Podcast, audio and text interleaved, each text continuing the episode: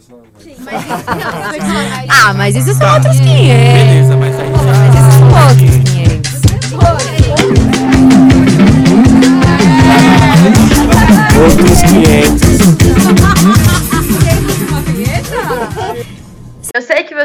morrendo de saudade da gente. Faz um ano que a gente gravou nosso primeiro episódio, um pouco antes do início da pandemia no Brasil. Foi o único que a gente conseguiu gravar de forma presencial. E foi incrível. Vocês lembram quando a gente podia encontrar pessoas desconhecidas sem máscaras e beber cerveja? Foi nessa época aí. E se depois de um ano você ainda não me conhece, eu me apresento. Meu nome é Natália de Campos, sou advogada, membro da Comissão da Mulher Advogada do AB aqui de São Paulo, fundadora do coletivo Entre Elas, militante dos direitos humanos e cofundadora do curso Caminhando Direito. Esse é o nosso primeiro episódio da segunda temporada dos Para começar comigo, meu parceiro de muitos carnavais, alguns inclusive em, em casa, não é mesmo? Felipe Tonetti. E, gente, em março do ano passado, nós estávamos estávamos em um momento confuso, de apreensão com o avanço da pandemia e muitas incertezas. Hoje, um ano depois, nós abrimos nossa segunda temporada. Parece que estamos em março do ano passado. Do mesmo jeito, né? A pandemia avança, o presidente não faz ideia do que está fazendo, a população também não colabora, cada um fazendo o que dá na telha, e a pandemia continua avançando. Sou Felipe Danés, jornalista e consultor de comunicação e marketing político. Por isso, no meio de toda essa bagunça, nada mais lógico que trazer nosso primeiro convidado para falar se a gente tá no portal do tempo, se alguma coisa tem mudou aí nesse um ano. A gente vai conversar hoje com o Dr. Lucas Chaves. Ele é infectologista. Lucas, já que você é de casa, se apresenta aí pra gente, por favor. E aí, pessoal, tudo bem? É uma honra estar aqui de novo, é uma honra estar aqui de novo. Meu nome é Lucas Chaves Neto, eu sou infectologista, trabalho no Hospital das Clínicas da Universidade de São Paulo. Já trabalhava na UTI especializada em infectologia do Hospital das Clínicas de São Paulo e, como vocês bem imaginam, nós fomos a primeira UTI lá no HC, para quem está familiarizado, a, a cuidar de paciente com Covid e, enfim, é muito louco como virou minha cabeça, virou minha vida de cabeça para baixo. As pessoas acham que elas lidam com Covid e eu passei a lidar 120% do meu tempo com o coronavírus novo e eu acho que como vocês bem pontuaram, dá uma sensação de Inception, né, do filme do Inception. Eu acho que é o looping. A gente agora parece que está num sonho dentro de um sonho, que dessa vez o sonho está ficando cada vez pior. Podia ser até nome de filme. Dessa vez está pior.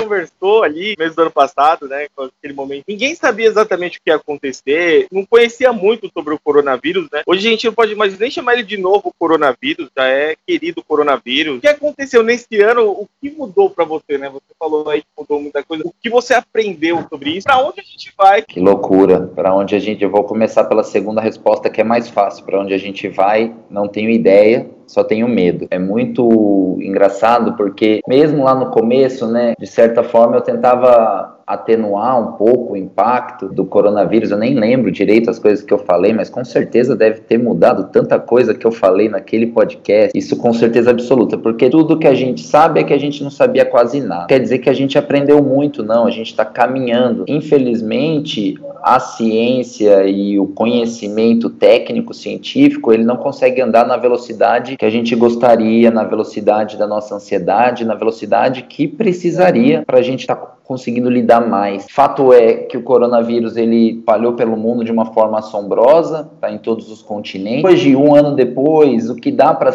o que a gente sabe, enfim, como aspectos técnicos, a gente sabe lidar muito melhor com o coronavírus. A gente sabe que hoje os aspectos clínicos continuam sendo os principais aspectos no bom manejo do paciente com coronavírus. A gente felizmente tem informações melhores sobre algumas drogas, informações melhores de quais drogas não usar nessa altura do campeonato. Porque, veja, no começo é muito difícil no começo, quando a gente faz, por exemplo, uso off-label, né? Muitos apelam para o protocolo de Helsinki para falar que quando você não tem não tem dados você tem que tentar o que você tem para salvar a vida das pessoas. Mas hoje a gente já tem muito mais informação sobre o que é bom e coisas que não é bom é, e coisas que não são boas para dentro do coronavírus. E é isso. E a outra coisa que a gente aprendeu é o quanto a falta de você ter um pensamento único lidando seja o Estado, seja localmente, o quanto esse trabalho absolutamente anárquico, porque a gente vive daria para dizer uma anarquia técnico-científica, porque tudo é evidência, né?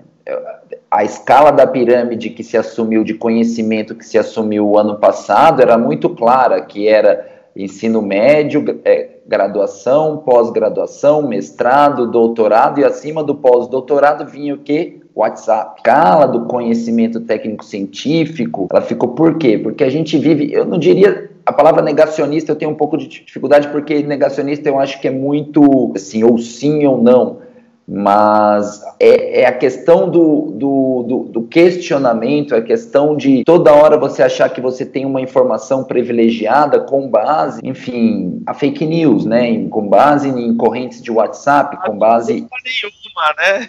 Exato, é mais do que assustador, né? É, é, decepcionante, né? Deixa a gente um pouco sem, sem luz, assim, sem, sem motivação. Então, eu acho que o aspecto social, o aspecto humano também ao longo desse ano, ao longo desse tempo foi muito desgastante para todos nós, né? Para todos nós que tá atuando no trabalho. E as pessoas que estão em casa também sofrendo com medo, obviamente. É, Lucas, eu acho que agora a gente chegou num momento que se quando a gente gravou ano passado, a gente não sabia o que, era pandemia, agora a gente tem bem claro na ponta da língua o que, que é a pandemia. É claro que é isso, né? Tem, cada um tá lidando de um jeito, a gente não teve essa informação unificada desde o começo. Ainda quando a gente gravou, a gente tinha um ministro da saúde, hoje nem isso a gente tem. Mas eu queria te perguntar uma coisa, Lucas. O ano passado, quando a gente gravou, eu falei, Lucas, vou conseguir comemorar meu aniversário, que é dia 2 de abril? Você disse, não, não vai conseguir conseguir.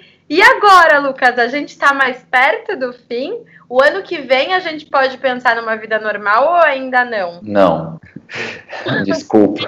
Eu gostaria de agradar, eu gostaria de ser um pouquinho mais ameno. Mas respondendo, esse semestre ele tem todo o potencial para ser o pior semestre de todos. E aí eu vou responder a segunda pergunta. Toda vez que você tem a introdução de um novo vírus respiratório no Homo sapiens, a gente tem essas dinâmicas das epidemias e algumas pandemias que a gente consegue avaliar retroativamente, e é óbvio, a grande pandemia é a pandemia da gripe espanhola, mas lembrar que a pandemia da gripe espanhola é o influenza H1N1, que é o mesmo vírus de 2009 é o mesmo vírus. Então, toda vez que você tem uma introdução de um vírus novo, a gente já sabe que a segunda onda, em alguns lugares acaba quebrando segunda barra terceira, tende a ser bem pior. Por quê? Porque naturalmente a primeira onda ela vai ter uma disseminação, só que o vírus ele vai continuar circulando porque ele há um primeiro momento que ele diminui esse status de infecção, só que o vírus continua circulando em muitos mais lugares e aí ele começa a fazer o que nós chamamos de hotspot. Então são lugares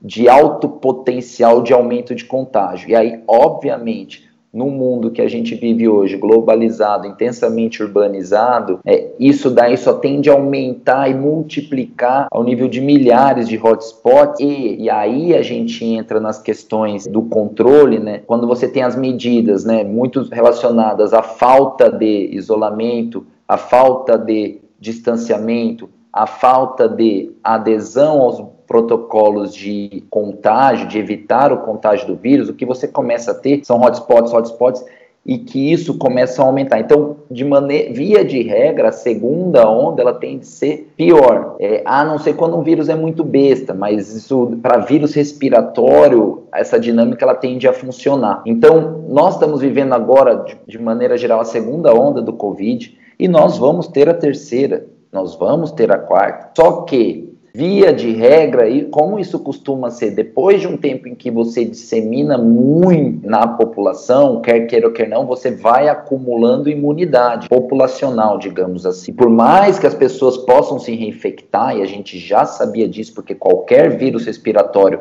você pode ter reinfecção, os outros coronavírus que estão por aí, que a gente já comentou, eu já tinha comentado da outra vez, os outros coronavírus que estão por aí, nós sabemos que eles costumam durar em média de um a dois anos e depois você pode se reinfectar, vai acontecer com esse novo coronavírus, como a gente está vendo agora um ano depois. Mas acontece que com o acúmulo de imunidade populacional, quanto mais você tem imunidade e imunidade cruzada também, você costuma preservar mais e diminuindo aos poucos. Via, resumindo de uma forma mais, mais simples, vai ser um aperta e solta ainda pelos próximos dois anos. Então, isso vai ter vários determinantes na jogada. Então, os determinantes principais na jogada, você tem a quantidade, você tem as práticas de medidas de proteção, e aí fala, e aí a gente pode colocar de isolamento barra distanciamento, em especial no momento em que a gente está vivendo um surto desenfreado, como agora, a introdução das vacinas.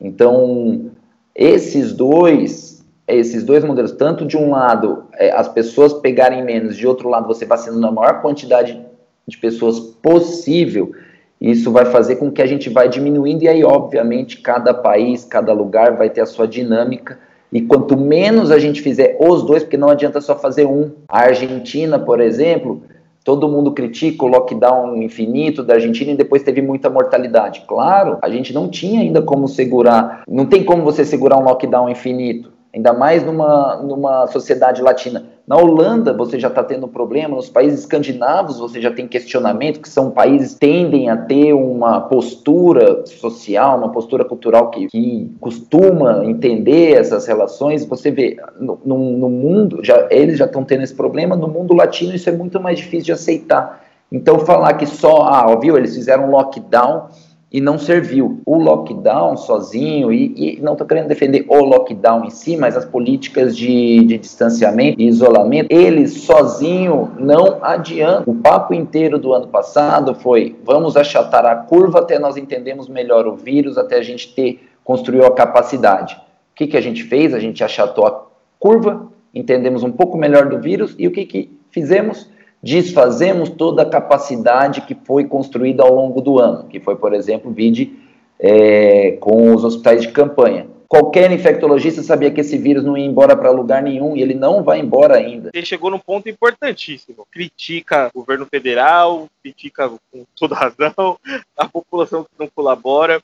Eu tenho uma dúvida assim: por que eles montaram os hospitais de campanha em vez de lacrar? Eu acho que são interesses eu não consigo ver uma outra coisa. Qualquer infectologista saberia que o vírus não foi embora para lugar. Eu, eu não tenho tanta teorias conspiracionistas assim. Eu acho, sinceramente, que as pessoas estavam deslumbradas um pouco também com o ano passado. E aí eu falo não só, eu falo também o governo federal, é, o governo estadual. O governo federal não, o governo federal nunca se deslumbrou com nada, né? O governo, os governos estaduais, então todo mundo mesmo a gente, eu queria acreditar também que, poxa, vamos chegar aí numa proteção de rebanho, né? Esse termo imunidade de rebanho é um termo meio vago porque ninguém coloca em conta a, a mutação, né? Vamos chegar numa proteção de rebanho, vamos chegar. Todo mundo queria acreditar nisso. Então havia uma esperança e uma expectativa de, de, de que houver a gente iria controlar isso um pouco melhor. Mas o que acontece? Houve um,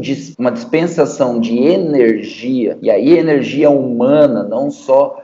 E aí, humana tanto de quem estava na linha de frente, mas também do governo em si, e um desgaste político junto dessa energia tão tremendo, e eu não quero nem entrar nos aspectos que no Brasil tudo funciona com infraestrutura. Então, montar a infraestrutura dá dinheiro para você desviar dinheiro, e você que trabalha na política sabe isso muito bem. O Brasil funciona, o, o, o esquema de corrupção, o esquema do Brasil, ele funciona muito na base de formação de estrutura e não na base de melhorar o que a gente tem. Porque melhorar o que tem é recurso humano, recurso humano nunca deu para desviar dinheiro Agora a estrutura dá. Então, eu acho que houve uma, um, uma pressão tão grande nesse sentido que chegou no final, as pessoas não iriam. E, e eu já falava, tem uma enfermeira amiga minha que falou, Lucas, em junho você falou que ano que vem vai ser pior. E eu tava te xingando, eu falei pro meu pai, meu pai tava te xingando e tudo. Aí eu falo, agora ele tá falando, ah, o seu médico lá, aquele médico falou que não é que ele tava certo, aquele desgramado. Eu falei, eu não falei nada demais. Falei, Parece até que estudou para falar, né? É, é, exatamente, mas hoje em dia não adianta né, estudar. É, é, é desalentador, assim, é desalentador. Nós vivemos a era da Terra plana, né? É a Terra plana, não adianta você pegar e mostrar uma foto do planeta redondo. A Terra é plana. Então, acho que é um pouco por aí. Eu acho que essa desmobilização, eu falo pelo hospital que eu trabalho também. Chegou uma hora que o hospital, o hospital chegou a ter 300 leitos de UTI, o hospital chegou a ser 800 leitos quase no total, leitos Covid. Só que chega uma hora, primeiro, e as outras pessoas, as outras especialidades? E as outras doenças? Porque as outras doenças estão correndo no paralelo. O que a gente vê é que as doenças crônicas, a gente tem visto muito o descontrole das doenças crônicas. Então, não existe só a mortalidade pelo Covid, existe também aquela mortalidade que foi muito potencializada por doenças crônicas ou câncer, por exemplo, que deixaram de ser diagnosticados também por causa do Covid. Então, havia uma, um desejo nos hospitais de que oh, precisamos também cuidar das outras pessoas, os próprios residentes falam assim, poxa, mas eu eu quero fazer cirurgia, eu não, não, não, não, fiz o X na residência de Covid, eu fiz o X na residência de cirurgia, então uma pressão também política, não só a nível estadual, mas das próprias cadeiras de outras especialidades médicas, isso em todos os hospitais acadêmicos e mesmo hospitais privados, o que, que você tem de pressão? O hospital privado ganha dinheiro em cirurgia eletiva, então também houve um jogo de mercado aí para mudar para mudar a, o direcionamento, a atenção a outros problemas que estavam por aí. Só que agora, um ano depois, a gente vive o pior momento de todos, que depois a gente pode conversar sobre o porquê disso, pior momento de todos, e desmobilizados, e desmobilizados. Parece que a gente sempre está um passo atrás no coronavírus. É, a sensação é essa, que a gente não conseguiu entender e se antecipar um pouco a ele. E óbvio que aí tem falou isso no nosso episódio do ano passado, a gente teve essa conversa e você trouxe bem essa frase. A gente trabalha sempre com um delay aí de, de um passo atrás. Então, a sensação é essa. E aí, então, eu vou te emendar duas perguntas aqui na sequência.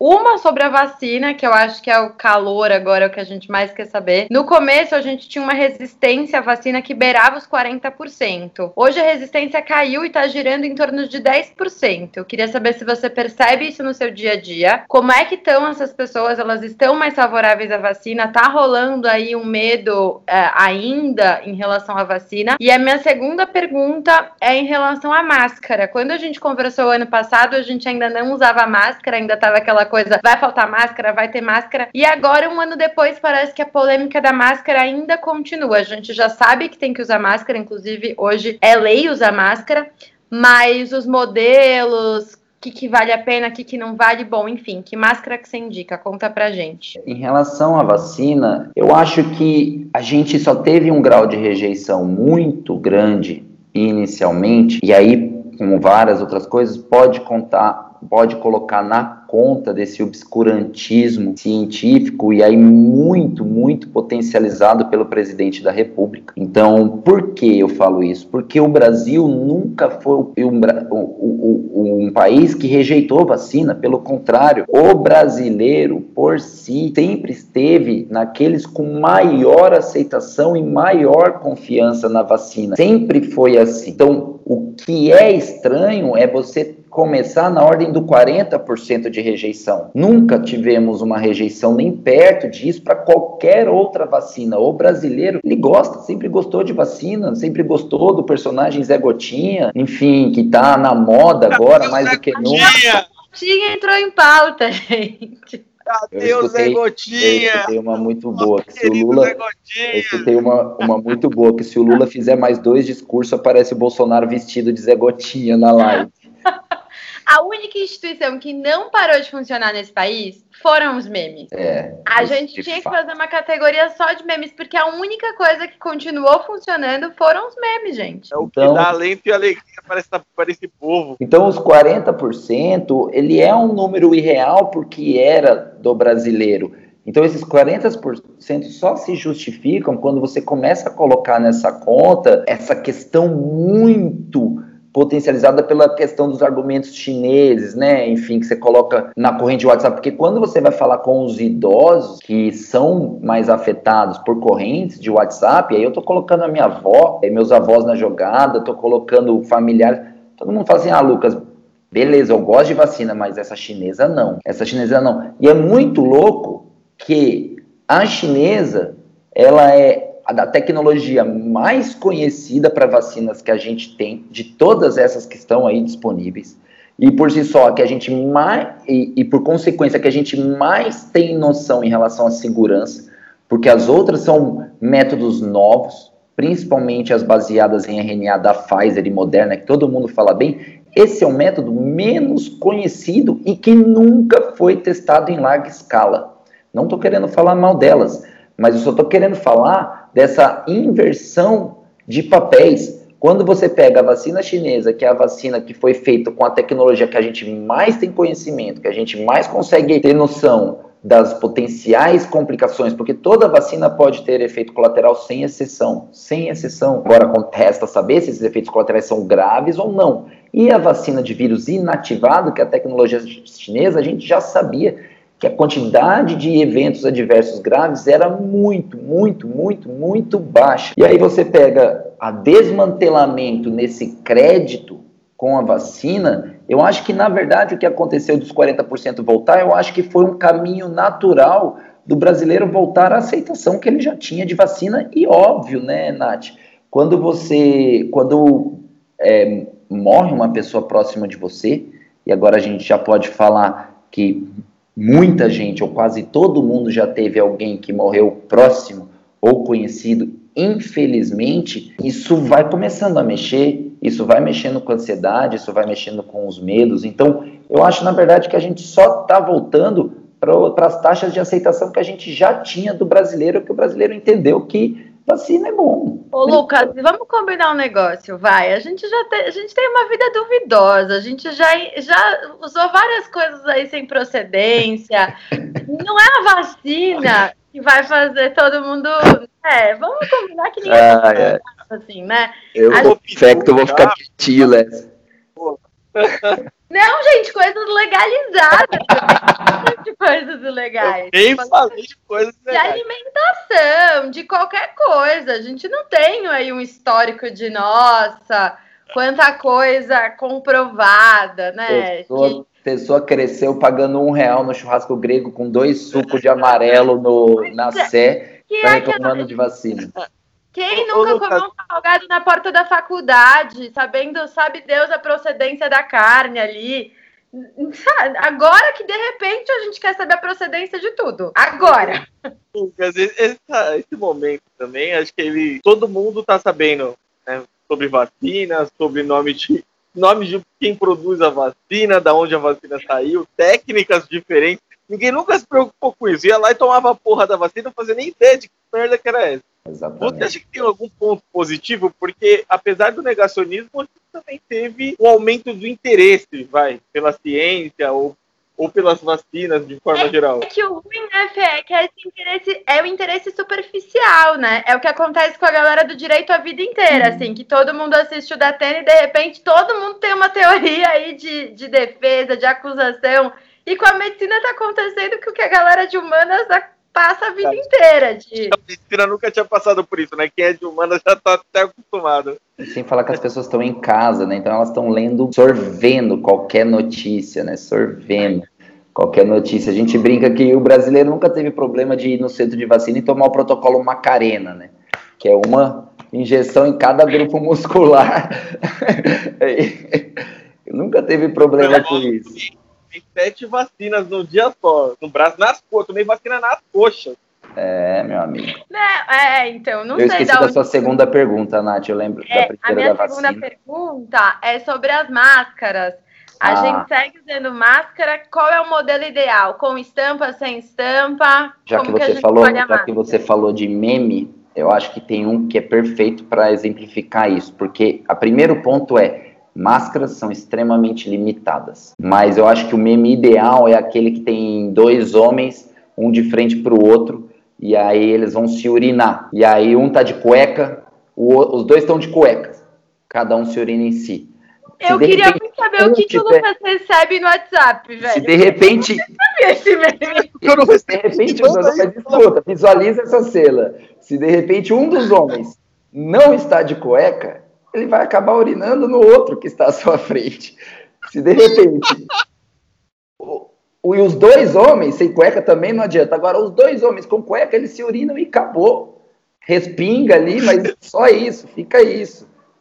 Porque. Tá bom, então eu tenho que visualizar dois homens sem cueca. É tipo, mano, guerra Eu de vou dar saber figurinha para Obrigado vocês, imagem. mas eu tenho certeza que vocês visualizaram essa. Porque Não, o que é, o que, o que que é a questão da máscara? É óbvio que vai respingar um pouco. Por quê? Porque ninguém, ninguém, ninguém e nem nós na- profissionais de saúde vamos usar a máscara corretamente como ela tem que ser usada.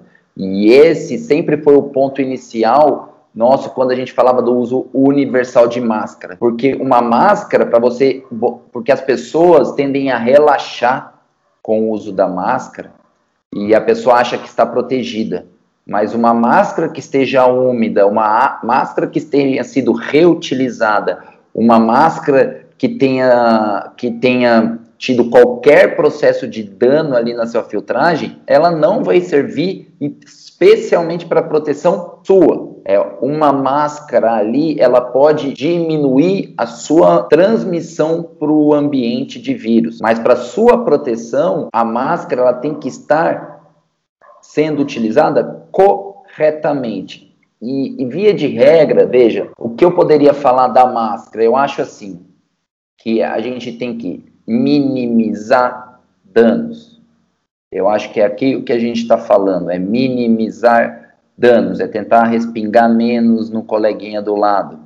Então, a máscara, primeiro ponto, não adianta, se a máscara, você olhar e você tá vendo buraco ao lado do nariz da pessoa, não adianta, não adianta nada. A máscara ela tem que ter fitness, né? Ela tem que ter acoplamento no rosto. Então, se ela não for acoplada, você vai continuar respirando e soltando vírus no ambiente e se tiver vírus no ambiente, ele também vai entrar. Então, a primeira coisa é máscara acoplada. E aí a gente chega a umas loucuras que, que de olhar por exemplo, eu tenho visto agora muita gente com algo que parece um face shield, que é um negócio de vidro. Eu não sei se vocês já viram, como se fosse uma máscara.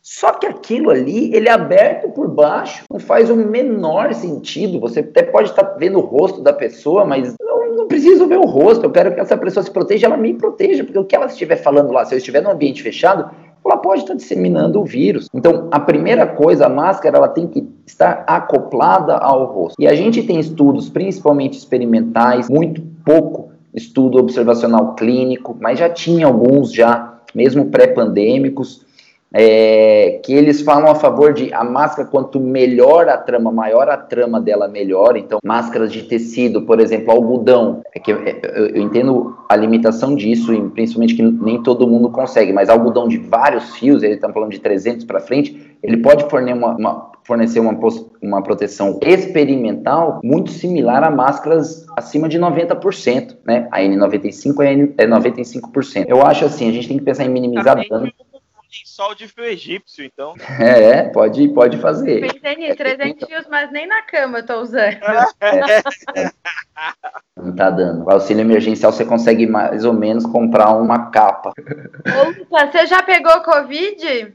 Já peguei e já tô vacinado com o rabão de jacaré aqui. Você não notou aqui atrás? Ah, não, você vai ter que desfilar pra gente pra mostrar o seu rabão. Eu também já peguei. Peguei. Achei até que ia morrer, mas não morri, assim. Foi, foi só um susto. Mas pra mim, talvez faltou o histórico de atleta, não sei, porque o Ai. histórico falta mesmo. Não foi só uma gripezinha, não. Eu, eu fiquei zoada, bem zoada. Mas o bom é que eu recebi bastante comida em casa. As pessoas não estão acostumadas a ter uma gripe de verdade forte, né? Porque a gripe por influenza, ela pode ser muito sintomática nas pessoas. Então a pessoa fica mesmo uma semana, às vezes até mais, é ruim. E isso não quer dizer gravidade. Só que, óbvio, quando você não consegue se mexer, tá prostrado na cama, tá sem fome. E as pessoas tendem a confundir muito fadiga, uma fraqueza muscular com falta de ar. Fala o cansaço, eu tô com cansaço de falta de ar. Não, você tá forças para viver.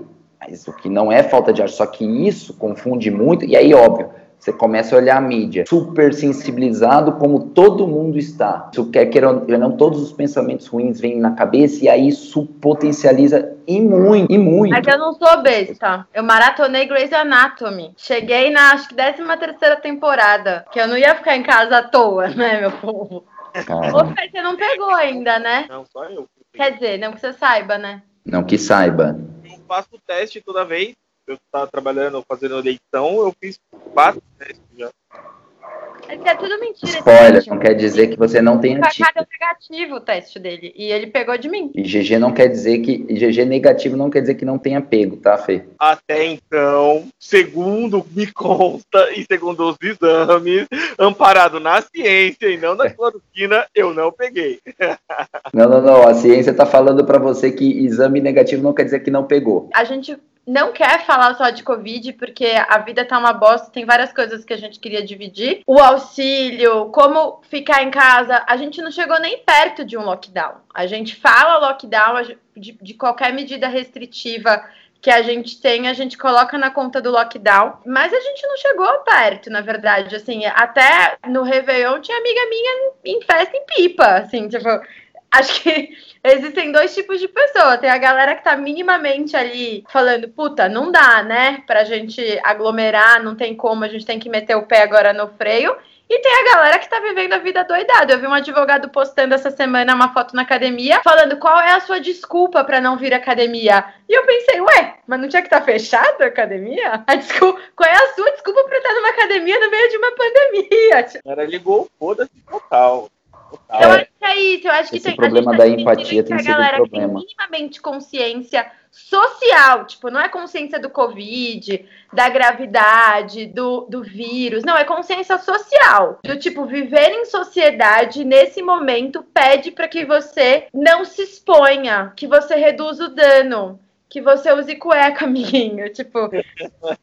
É isso que Não. vai ser Coleguinha, use cueca. Exato, assim, é, é o mínimo. E tem a galera, aí porque a galera joga na conta umas coisas meio aleatórias, assim, do tipo, ah, mas tem. E eu acho engraçado porque vem sempre com preconceito social, né? Mas na favela o pessoal faz funk. Ué, tipo, mas o que, que tem a ver, cacete? E É vários dos meus amiguinhos aqui, classe média alta, não estão na favela, mas estão fazendo uns proibidão aí também. Que eu tô. E a galera me coloca no Close Friends como se eu não fosse julgar. Já tô avisando que eu julgo e que depois da pandemia, vários dos meus amigos serão ex-amigos. Porque eu tô de boa pra essa galera negacionista aí. E paro de seguir, hein? É, inclusive paro de seguir, exatamente, porque eu não sou obrigada a ficar vendo esse descaso com as pessoas, porque pra mim não tem outra palavra além de descaso.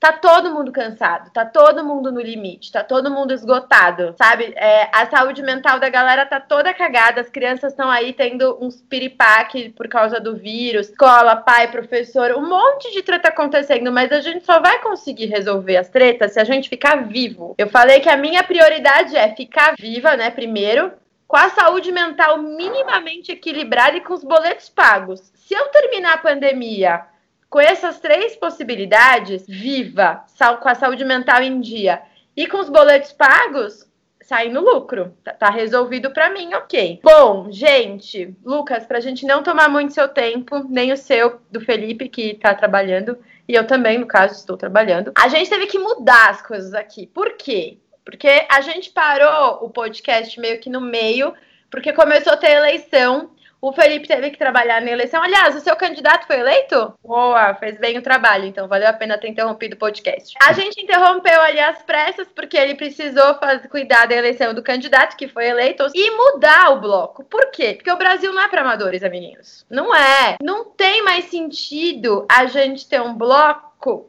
falando do Aécio, porque o Aécio, ele nem é mais bizarro. No moral da história, a conclusão que eu chego disso tudo é que a culpa é minha, porque eu deveria ter votado no Aécio. Porque se eu tivesse votado no Aécio, não tinha tido golpe, não tinha tido Bolsonaro, agora tinha vacina. Sei lá como as coisas teriam se desenrolado, mas sei que não votar nele não foi a melhor escolha. O que nos leva a outro problema, a gente não tem nome mais pro quadro. Esse é um A quadro culpa é agora... do Percy Geraldo. Mas quem é o Percy? A culpa é do Percy Geraldo, Natália. Mas quem Percy é o Geraldo, o Percy Geraldo, quando o Bolsonaro virou e falou ia ter a prova de cadetes da, da AMAN, só que no mesmo dia da prova de cadetes da AMAN, de apresentação a cadetes, ia ter um, ia ter um campeonato de várzea lá no Vale do Ribeira, e ele não ia para a AMAN, e ele ia tentar a vida no futebol. E o seu Percy Geraldo, que é o pai do Bolsonaro, falou: larga a mão de futebol, filho. Vai pra man. Você tá vendo? Pois Ó, fica aí a sugestão. Quem sabe queremos uma vinheta, porque também não temos uma vinheta. Mas também, o que, que a gente resolveu? Várias coisas aqui. A gente resolveu mudar o esquema do quadro. O quadro é o mesmo e com algumas alterações. É igual, só que diferente. O Felipe ele vai ler três notícias absurdas, absurdas dependendo do seu referencial, porque você precisa lembrar o tempo inteiro que estamos no Brasil. Então, absurdo aqui, enfim. E a gente vai pensar junto sobre ela. Por quê? Porque o mundo tá lidando com a pandemia, mas a gente tá lidando de um jeitinho tupiniquim único. São só notícias, não necessariamente absurdas, porque aqui, absurdo por absurdo, a gente fica, fica limitado. a- sabe, a pessoa vai faz, isso nem é absurdo. Se fosse num país normal, seria um tremendo absurdo. Aqui a gente tem certeza. Enfim, só, só para ressaltar que o Aécio renasceu aí nas últimas semanas, presidente da Comissão de Relações Exteriores da Câmara Federal, e ainda irritou o Dória, conseguiu irritar o Dória e deixar o Dória puto da vida, tentando expulsar ele do partido. Ajudou a, a eleger o Lira lá na Câmara dos Deputados e o que queria o Dória, que era o Baleia Rossi também. Mas vamos lá então. O Brasil tá lascado. Primeira notícia. UOL Economia. Guedes nega a saída do governo. Entro no mercado, as pessoas me agradecem. Natália. Eu vi isso. Primeiro eu achei que fosse meme, real, porque toda notícia. Primeiro eu fico esperando se é meme ou se é real. O presidente correu atrás da Ema com a cloroquina. Gente, isso não é possível que não era meme. Era notícia. Surreal. O quadro devia ser esse, Fê. Meme ou notícia? Você lê e a gente descobre se era meme ou notícia. Eu vi isso e assim, eu queria muito encontrar o Paulo Guedes no mercado. Real, assim, eu fui no mercado domingo, mas queria encontrar com ele no Sans Club ainda, porque é aquelas embalagens gigantes, sabe? Pra poder tacar as coisas na cabeça com propriedade, assim, tipo, tamanho família. Eu não sei em que mercado que o Paulo Guedes. Mas pior que eu não duvido. Eu acho que a galera deve estar agradecendo mesmo. Acho que o mercado que ele vai, talvez no Samachê, de sei lá onde, talvez a galera agradeça ele mesmo. Porque você não vê mais pobre no mercado. O, po- o mercado, de repente, ficou elitizado, não é mesmo? Então, acho que sim. Eu acho que o único mercado que o Guedes frequenta é o financeiro e a- talvez ali na Faria Lima ainda tenha meia dúzia que, que batam palma, mas tirando isso eu tô duvidando. Ô, Lucas, você agradece o Guedes se você encontrar com ele no mercado? Nada. Eu sou funcionário público, ele quer congelar o salário por 15 anos. Do G1, eu a pressionaram o Brasil, eu, tá? Vou falar Estados Unidos também, eu. Pressionaram o Brasil a não comprar a Sputnik V. Aponta documento do governo Trump. A informação consta num relatório americano, um trecho que fala sobre combater as influências malignas na América. Ou seja, Do comunismo? é o comunismo engarrafado aí no vidrinho. Nós não temos vacina porque o Trump não queria que, a- que as influências malignas viessem para as Américas. Enquanto é comunismo, enquanto é, comunismo que era melhor deixar.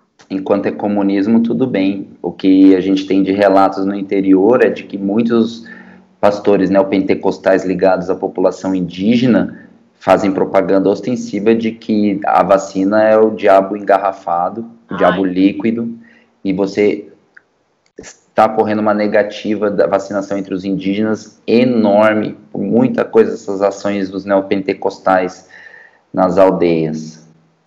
Se fosse o comunismo ainda estava tudo bem, o problema é o diabo Não, líquido. Terceira notícia, né? A nossa notícia do dia aqui, a doutora Ludmilla recusou o convite para a saúde por motivos técnicos. Lucas, explica pra gente quais são esses motivos técnicos, por favor. Haja o que hajar. Haja o que hajar. Cara, é isso. A, a, a- realidade é que qualquer um que entrar lá, que não for rezar a cartilha deles, tá fadado ao insucesso. Dar um insucesso, né? Porque não vai para lugar nenhum. Não, é. O Felipe, acho que postou hoje a cartilha deles, graças ao Centrão, até deu uma flexibilizada. Porque a cartilha deles do começo era ainda pior do que a que tá sendo agora. A gen- a gente deve, vai sair, terminar a pandemia devendo pro Centrão, porque ah, o Bolsonaro comprou o Centrão com emendas. É o Centrão que tá trazendo o Bolsonaro pra mesa e falando, meu filho, não dá. Esse cidadão aí não dá mais, nem nós aqui estamos aguentando. Esse cidadão aí não dá. Que não vai ser a, a doutora Ludmilla, mas algum médico, É o quarto? um negacionista, É o assuma. quarto? Terceiro. ministro, Tá? É, e, e o Pazuello é o terceiro, será o quarto. Tá. É, Lá Você vai- aceitaria, Lucas, a bucha? qual a chance? Jamais. Jamais. Ah, é. Meu, ser ministro da, da saúde na. Aí, tá vendo? Até isso. Se fosse o Aécio, a gente ia ter pelo menos o Alckmin, sei lá. Ia ser um cenário mais, sabe? Um cenário. Aquele medo PSDB que a gente já sabe do que que é. Tipo, tá tudo é, bem. é, é aquele é, meme por meme, é aquilo que tá rolando, né? Entre Bolsonaro e o Ciro, eu voto no Ciro. Entre o Bolsonaro e o, e o Dória, eu voto no Dória. Entre o Bolsonaro e o saquinho de merda, eu voto no saquinho de merda. Não É isso. Não dá. tempo. É, mas não, infelizmente não é isso que as pessoas pensam, né? Foi A só o Lula voltar à fácil. jogada política, que tá cheio de gente já coçando pra votar no Bolsonaro de novo também por causa disso. Porque há o PT. Essa galera que já aprovava, já gostava dele, só, só mentia. Ah, não, eu não concordo com ele, ele tá doidinha pra apertar. Quem vota no Bolsonaro já voltava também. Minha teoria é exatamente essa. A galera que já vota. Pode ser o Lula, pode ser quem quer que seja, essa galera vota. Senão ele não ia nem chegar no segundo turno. Se esse fosse o discurso, ele nem ia pro segundo turno. Eu acho que essa pandemia, na verdade, é um preparo pra gente para as próximas eleições. Porque a gente já não tem amigo mesmo, ninguém sai pra beber, você já não tem com quem conviver. Na próxima eleição, você pode nem tem nem pra, por que brigar mais com as pessoas. Porque a gente já tá afastado, então tanto faz agora. Vai ser uma, uma eleição mais fácil. Tipo, ô, gente, eu adorei voltar, eu tava com saudade. E pra gente encerrar nosso terceiro e último bloco aqui, que também não tem nome, mas ele nunca teve, então tá tudo certo. Que é o nosso bloco de indicações. Eu vou começar com a minha indicação com muito, muito carinho essa indicação que eu vou fazer, porque. Deixa eu abrir aqui para ler direitinho, porque eu achei lindo. É, eu vou dar duas indicações, elas se complementam, na verdade. A primeira é um curso da professora Juliana Cunha, que eu, inclusive, deixo aí um convite público para quem aguentar fazer mais algum curso online nessa pandemia, esse com certeza vai valer a pena.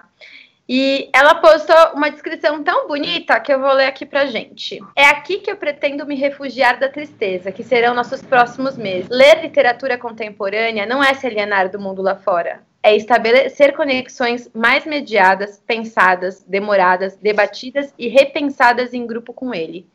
Eu adorei, achei lindo. E aí, nesse gancho, eu vou dar duas dicas agora culturais um linka com esse grupo, que é o livro A Cachorra, que vai ser estudado nesse grupo de leitura, que é um livro lindo que eu li assim uma sentada, que vale muito a pena. É a história de uma mulher que não pode engravidar e adota uma cachorra, mas é zero convencional.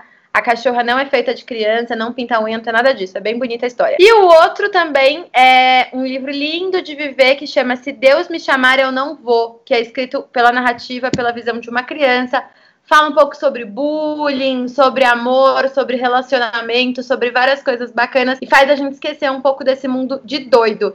Inclusive é muito legal porque os pais dela têm uma loja dessas, tipo Cinete, na, na, sei lá como é que chama essas lojas que vende coisas pra gente velha.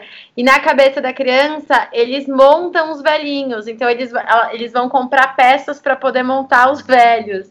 E é maravilhoso, é super lúdico. Então essas são as minhas sugestões pra gente voltar. Lucas, conta pra gente quais são suas indicações culturais. O que, que você tem ouvido, visto? Dá tempo de ver alguma coisa? Então, eu, eu queria dizer que eu morro de inveja quem tem tempo para escutar indicação cultural.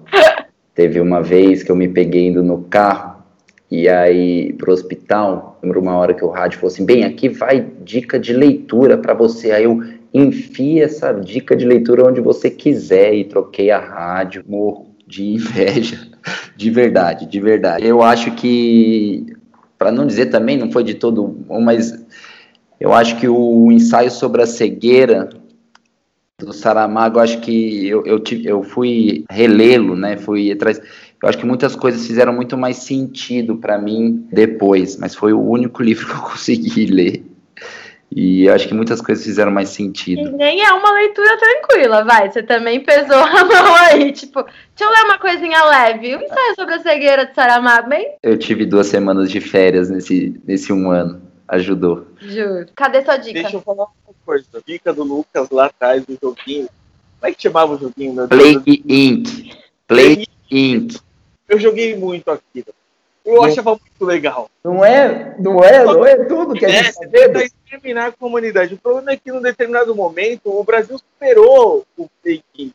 Porque lá é muito automático. Não tem um, tipo assim, o, o presidente ali é um negacionista. Deu tudo só ali, entendeu? Mas eu vou te dizer uma coisa, Felipe. Temos um novo Plague Inc. agora que chama The Cure, que é a cura.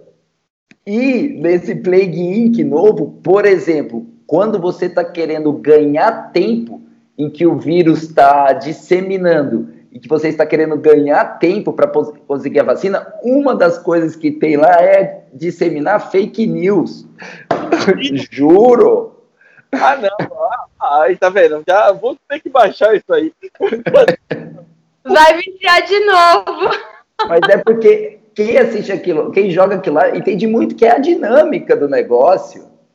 Nossa, sensacional. Aí você viu o negócio lá e dizimando todo mundo, faltava 6 milhões, aí começa a vir a cura. Ah, um ano depois, como dica cultural, o Plague Inc. novamente foi a primeira dica do Lucas. Um joguinho muito legal. E para quem tá aí há um ano em pandemia, gente, vocês vão ver. Alguém já tinha pensado nisso antes, certo? Foi muito bom. Agora eu quero ver o jogo novo.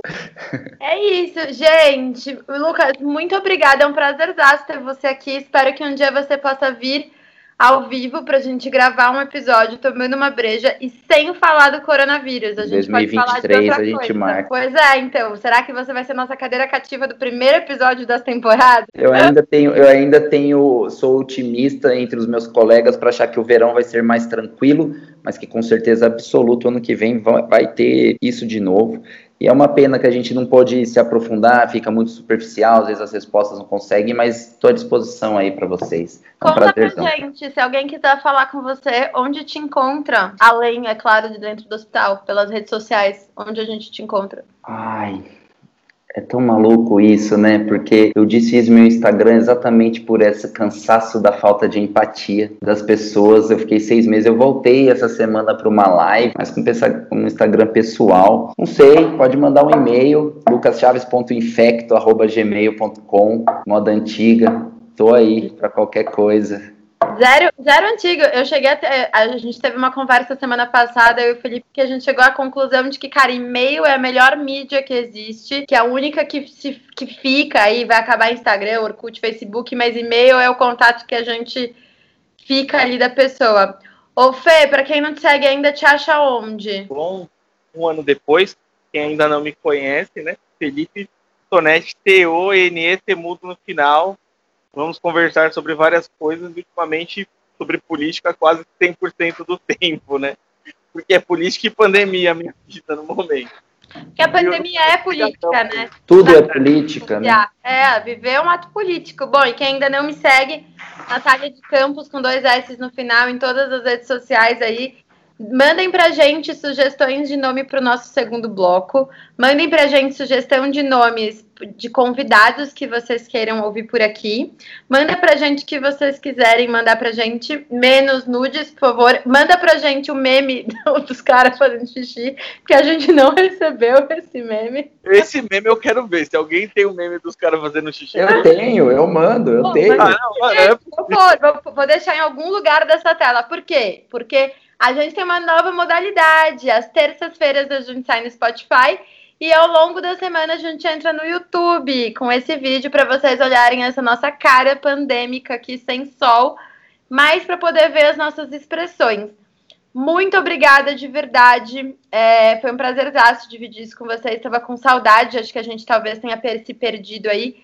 E é isso, assim, é um pouquinho superficial, mas dá pra gente ter uma noção, porque é, parece às vezes que a gente tá nesse looping ali, de- do que, que mudou, tá na mesma, não tá, É, a, a situação tá pior, tá melhor, vai melhorar, enfim, tá tudo lascado mesmo, é, essa é a teoria.